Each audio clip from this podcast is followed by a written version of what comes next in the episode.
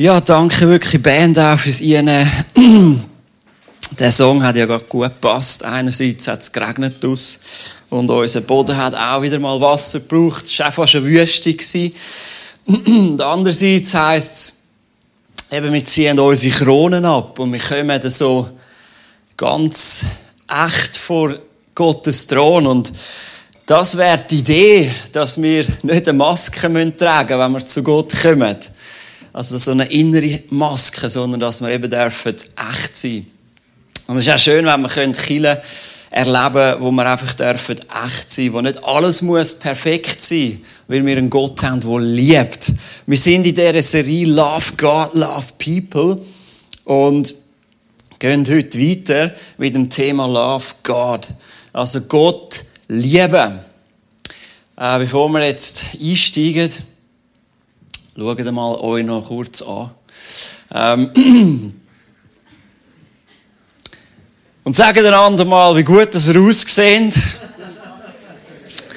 Ich meine, ihr müsst euch jetzt vorstellen, wie gut dass die aussehen unter dieser Maske.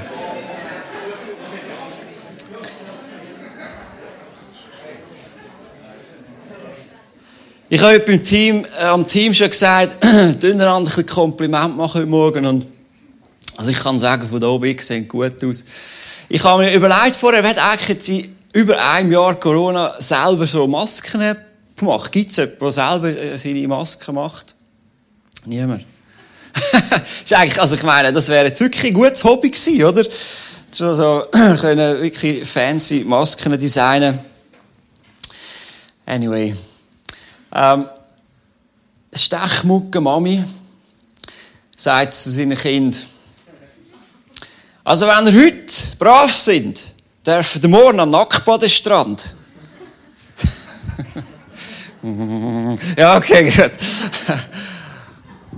Als Eltern wünschen sich wirklich manchmal, dass die Kinder ein bisschen brav sind. Unser Kleinster, Josh, ähm, der liebt es, durch die Wohnung zu beiden. Und dann haben wir dort so ein Bäumchen mit schön grünen Blättern, weil ich ihm immer Wasser gebe. Und im Vorbeigehen einfach schnell so zack, oder ein paar Blätter mitzureissen. Und wir sagen dann, nein, oder? Nein, das darfst du nicht machen. Und was macht er? Manchmal geht er extra dort an, schaut uns an und ruckzuck ist wieder ein paar, sind wieder ein paar Blättchen weg, oder? Er ist wirklich ein Schlingel. Also, Kind, muss man ja erziehen. Ich glaube jetzt nicht, das Bäumchen kann schon mit etwa drei oder vier Schnürli wieder die Ästchen, die er schon fast abgerissen hat, wieder umbinden, oder? Aber es ist immer noch schön kompakt.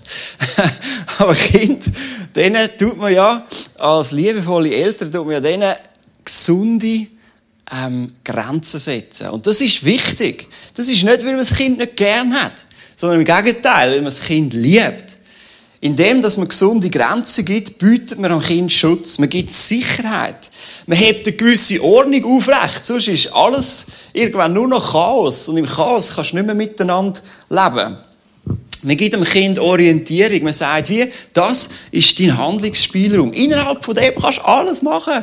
Aber es ist wichtig, dass das Kind weiß, ähm, dass es Orientierung hat. Und als Eltern, indem ich das mache, übernehme ich auch Verantwortung. Alles andere wäre lieblos. So Grenzen sind nicht, weil ich ähm, meinem, meinem Sohn nicht etwas mag gönnen, sondern weil, ich's, weil ich ihn liebe. Und im Gleichen gibt Gott uns auch gewisse gesunde Grenzen, weil er will, dass du das Leben voll kannst auskosten und zum Leben voll geniessen musst du wie wissen, bis wohin, dass es gefahrlos ist und wo das Leben dann eben vielleicht auch schmerzhaft wird, weil du die Gefahr falsch einschätzen tust. Im 1. Johannes 5,3 steht, Gott zu lieben heißt, seine Gebote zu befolgen und das ist nicht schwer. Das ist so ein guter Vers. Gott zu lieben heißt, auf ihn zu hören und das ist nicht schwer, das können wir. Es ist nicht unmöglich, Gott zu lieben. Es ist nicht unmöglich, nach Gott sich sein Leben nach Gottes Wort auszurichten. Ähm, einfach mal zum Start, dass das mal alle gehört haben. Es ist möglich. Es ist nicht schwer. Es hat, es hat so viel mit unserer inneren Haltung zu tun. Es hat so viel mit dem zu tun, ob wir uns entscheiden, Gott wählen zu lieben oder nicht. Und weisst, ich habe mir überlegt, wir haben ja ein Privileg als Christen, dass wir einen Gott haben von der Liebe. Stell dir vor, es wäre ein Gott von der Willkür. Wo du nie wüsstest, woran das bist. Oder ein Gott vom Zorn. Oder ein Gott vom Hass. Oder ein Gott von der, was auch immer. Oder? Ein negativ gestimmter Gott. Nein, wir haben einen Gott von der Liebe. Gott, der sich selber als der liebevolle Vater definiert. Und das ist doch ein riesiges Privileg. Was für ein Geschenk, oder? Wenn du kannst an einen Gott von der Liebe glauben. Und wir gehorchen Gott nicht, damit er uns liebt, sondern weil er uns liebt, tun wir, was er sagt. Du musst dir nicht Gottes Liebe verdienen oder erarbeiten, sondern es ist umgekehrt. Du bist geliebt, du bist angenommen, du bist Kind Gottes, wenn du Jesus Christ, Christus in deinem Herz hast und aus dem raus liebst du Gott zurück. Und das ist ganz wichtig, die Reihenfolge. Übrigens, wie kann Gott, ähm, wie kann Gott der ewige Gott sein ähm, und gleichzeitig, wir haben äh, die, die letzten Sonntag da sind und der Vers kommt, oder wir können, wir können den Vers auch schon mal kurz zusammen lesen, 5. Mose 6. Das wichtigste Gebot, oder? Simi hat es letzten Sonntag schon darüber predigt. Das wichtigste Gebot in der ganzen Bibel und schon im Alten Testament. Hört ihr Israeliten, der Herr ist unser Gott, der Herr allein. Ihr sollt ihn von ganzem Herzen lieben, mit ganzer Hingabe und mit all eurer Kraft. Hört ihr Israeliten, der Herr ist unser Gott, der Herr allein. Also es ist ein Gott, ein Gott. Und der Gott zeigt sich ja in mehreren Personen. Und wie kann das sein? Kurzer, ein kurzer Exkurs. Ich habe etwas Spannendes gelesen vom C.S. Lewis.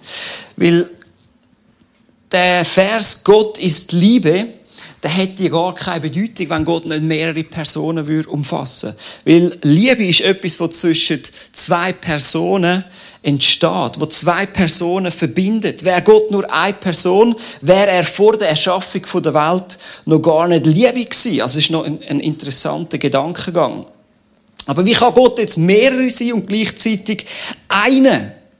Ist ja gar nicht möglich, sagst du, oder? Moll, bei Gott ist alles möglich. Ähm, weil der Vater nie ohne den Sohn existiert hat. Weil Ursache und Wirkung immer gleichzeitig sind. Also der Sohn existiert, weil der Vater existiert. Und es ist nie anders gewesen, sagt der C.S. Lewis. Es ist wie das Licht, das aus einer Lampe kommt. Es ist wie die Wärme, die aus dem Feuer kommt. Es ist wie der Gedanke, der dem Verstand entspringt. Ähm, so ist der Sohn aus dem Vater zeugt, nicht erschaffen. So ist Vater und Sohn eins. Und er sagt, es ist wie ein Tanz, es ist wie ein Drama. Der eine ordnet sich am anderen unter. Der andere erhöht den anderen. Und das macht es die ganze Zeit. Und was passiert, wenn du immer so bist? Wenn du immer den anderen anlupfst oder wenn du dich immer unter den anderen stellst, dich demütigst, es entsteht wie ein Geist, der Geist der Liebe. Und das ist der Heilige Geist, der dritte von der Dreieinigkeit. So beschreibt es C.S. Lewis. Und mir gefällt das Bild noch von dem Tanz und die Kraft, die dem entspringt, als der Geist, der Heilige Geist, der Geist der Liebe. Und die Liebe, die ist ansteckend. Mehr als Corona. Die Liebe, die kann uns ergreifen. Und so werden wir ein Teil von dem Tanz. So werden wir ein Teil von dieser ähm, Beziehung mit Gott. Wer warm will haben, der muss näher ans Feuer, weil dort ist die Wärme. Wer nass werden will, der muss jetzt raus in den Regen. Oder? Wer Freude und Kraft und Frieden und ewiges Leben will haben, der muss mit trainieren in die Sachen, wo das enthalten, sagt C.S. Lewis. Und darum, wer Gott will lieben, der muss näher zu Gott hin. Jesus sagt einmal zum Nikodemus auf die Frage von dem Schriftgelehrten, wie kann ich ewiges Leben bekommen? Und das ist ja ein frommer Mann und ein gesetzestreuer Mann und einer, der probiert hat, sein Leben richtig zu leben. Ein guter Mensch, würde man vielleicht sagen. Aber Jesus sagt, das alles mag gut sein, aber es ist gleich nicht das, was es braucht. Jesus sagt, du musst von neuem geboren werden. In dir muss eine Transformation, eine Verwandlung stattfinden. Wie die Raupe, wo ein Schmetterling wird. Eine neue Schöpfung, zeugt durch den Heiligen Geist. Das wünscht sich Gott. Dass die Menschen ähm, Verwandlung erleben und dann fähig werden, ihn von ganzem Herzen, mit ganzer Hingabe und mit aller Kraft zu lieben. Kannst du nochmal den Vers einblenden? Das wichtigste Gebot. Gott von ganzem Herzen lieben. Mit ganzer Hingabe und mit aller Kraft. Und das ist halt wie so ein Herzcheck, oder? Wir können uns jetzt überlegen, was bedeutet das? Gott zu lieben mit ganzem Herz. Kannst du mal die nächste Folie bringen? Da könnte man sich die Frage stellen, wo geht denn meine Zuneigung, meine Aufmerksamkeit hauptsächlich an? Was begehre ich, oder? Was wünsche ich mir? Oder für was interessiere ich mich am meisten? Oder welcher Idee hänge ich nach? Wohin zieht es mein Herz? Zieht es mich hin zu Jesus? Oder zieht es mich zu allem anderen? Und wenn ich alles andere gemacht habe, noch ein bisschen zu Gott? Überleg dir doch mal, wo es dein Herz primär anzieht. Oder es heißt, ich soll Gott mit ganzer Hingabe lieben. Das ist fast ein bisschen einfacher, finde ich. Da könnte man sich überlegen, ja, meine Zeit, oder? Wie fühle ich meine Zeit aus? Gebe ich Jesus immer nur die Randstunde? So die fünf Minuten, bevor ich ins Bett gehe. Oh ja, man sollte noch schnell beten. Danke, Jesus, für den Tag. Amen. oder, oder gebe ich ihm die kostbare Tageszeit? Dort, wo ich am fittesten bin? Oder überhaupt? Wie gehe ich mit meiner Zeit um? Bin ich immer gestresst unterwegs, weißt? Von einem To-Do zum nächsten und ich habe gar nie Zeit, um einfach mal einen Spaziergang zu machen und die Schönheit in der Natur zu bewundern und darüber zu jubilieren, was Gott da geschaffen hat. Bin ich immer online, aber nie online für den Heiligen Geist? Hingabe. Wo geht meine Zeit an? Fragezeichen. Und das Dritte, wir sollen Gott mit ganzer Kraft lieben.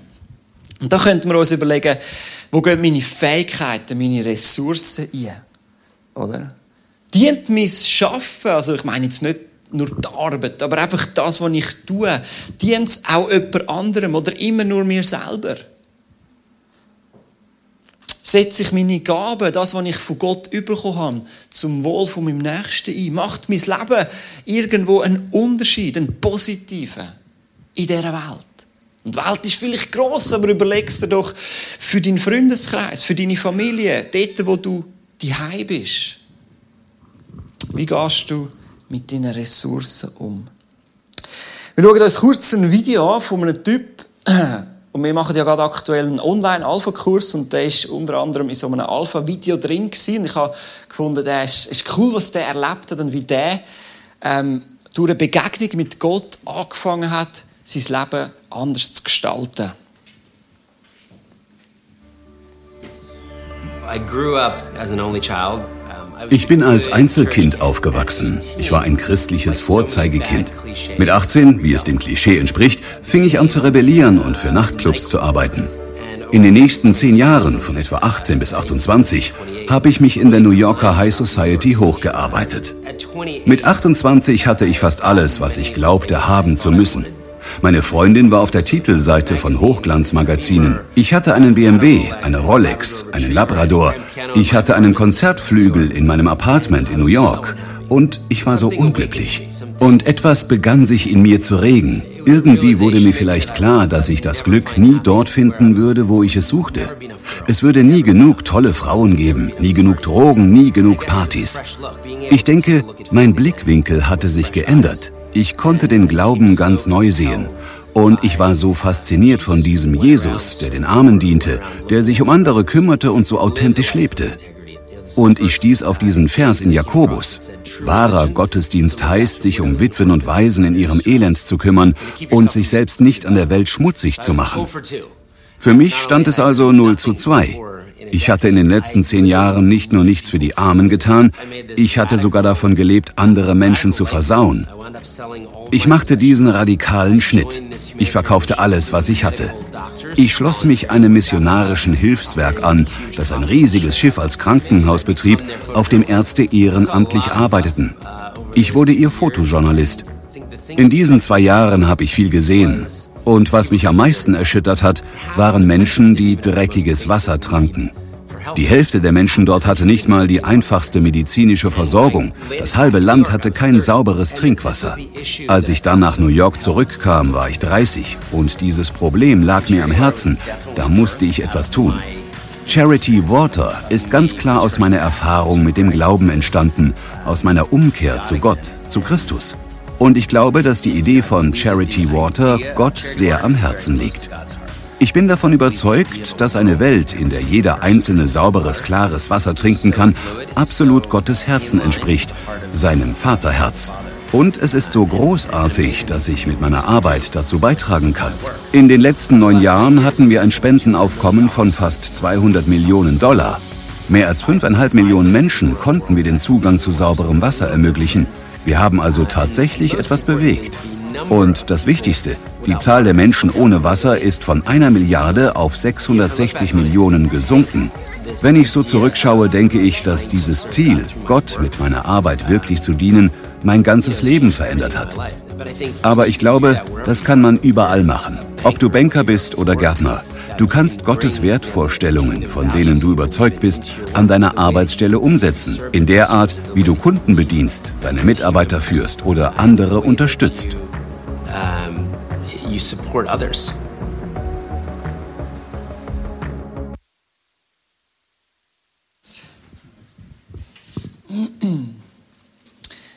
Ich finde es eine starke äh, Geschichte, wo einer aus einer Gotteserfahrung heraus also indem dass er Gott erlebt, dass er Gottes Liebe erfahrt. Und das ist immer der Anfang, oder? Aus dem muss er nachher verändert wird. Und dann aber nicht dort stehen bleibt. Nicht einfach sagt, ja, so cool, immer wieder geht duschen, so mit der Liebe von Gott und so, ich brauche noch mehr. Sondern sagt, ich verschenke mich jetzt auch. Ich, ich setze jetzt eben meine Kraft und mein Herz und meine Hingabe dafür ein, dass es weitergeht, oder? Ich finde das mega stark, oder? Und er macht offensichtlich einen, einen gewaltigen Unterschied in einzelnen Leben, oder? Sogar global, oder? Jetzt in seinem Beispiel. Aber es ist ja nicht jeder für das berufen. Nicht jeder kommt von Gott der Wunsch aufs Herz über. Aber Gott hat mit dir einen Plan, hat mit dir äh, etwas, etwas vor, oder? Und äh, wir sollten das nie, nie zu gering achten, auch, was Gott in uns eingelegt hat. Und indem dass wir ihm das angeben, kann er das auch brauchen und, und vermehren. Im Amos 5, dort heißt es, das ist ein spannender Vers, eure lauten Lieder kann ich nicht mehr hören. Verschont mich mit eurem Harfengeklimper. Gott sei Dank haben wir keine Harfen im Connect. setzt, setzt euch lieber für die Gerechtigkeit ein. Das Recht soll das Land durchströmen wie ein nie versiegender Fluss. Also, Gott sagt jetzt nicht, ich liebe nicht den Worship. Gott liebt den Worship, aber es muss ein echter Worship sein. Es muss matchen mit unserem Leben. Oder? Nicht, Gott hat keine Freude, wenn wir am Sonntag Christen sind und am Montag den, den Geschäftspartner über den Tisch ziehen. Da sagt Gott, verschone mich mit eurem Worship, oder? Dann zuerst einmal anfangen, mich lieben im Alltag. 24-7. Oder?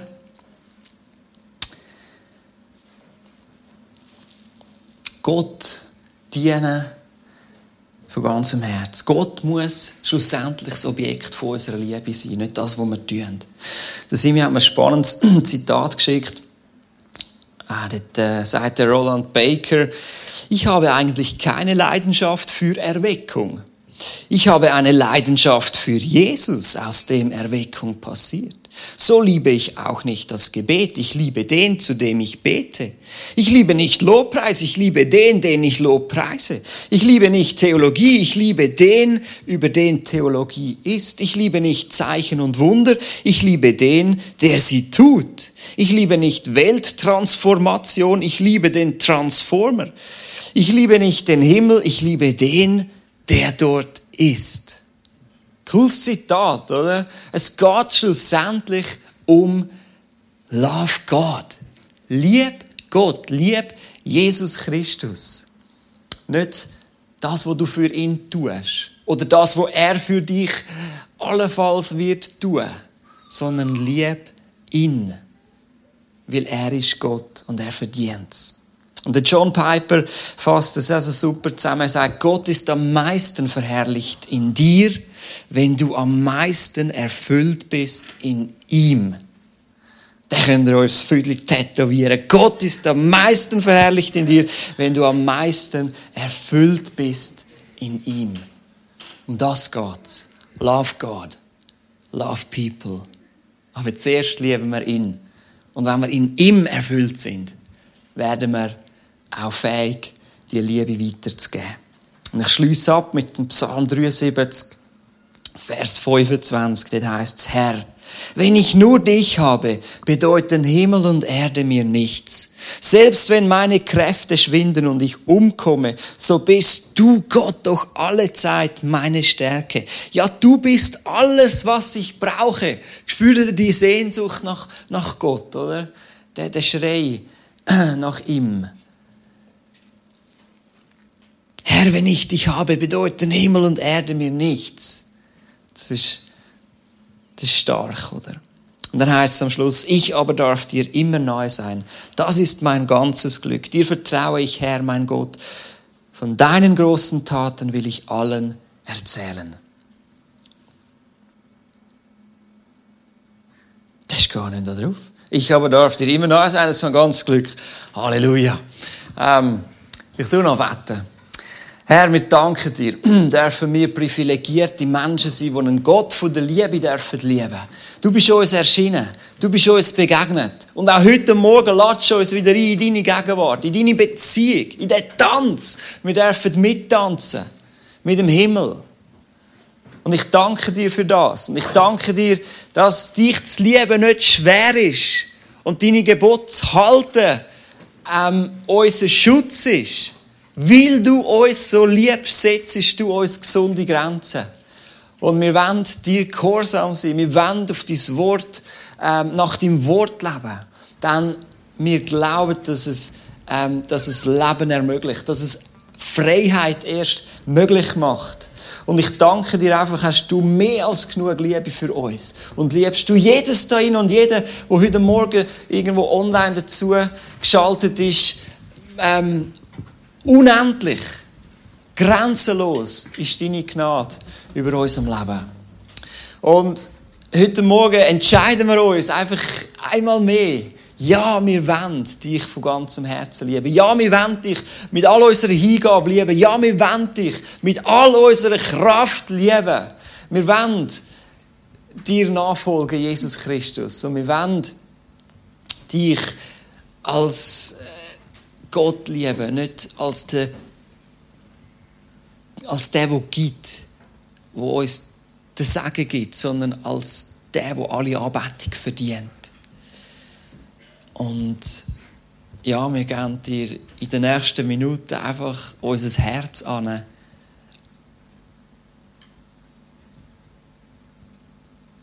Und geben dir auch die Erlaubnis,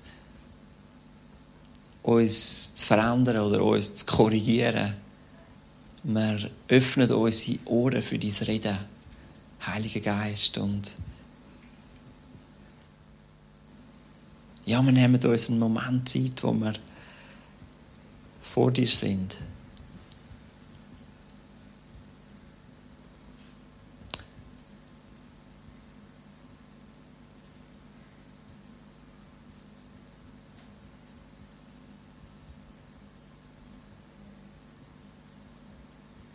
Danke Gott, dass du ein Gott der Liebe bist. Amen.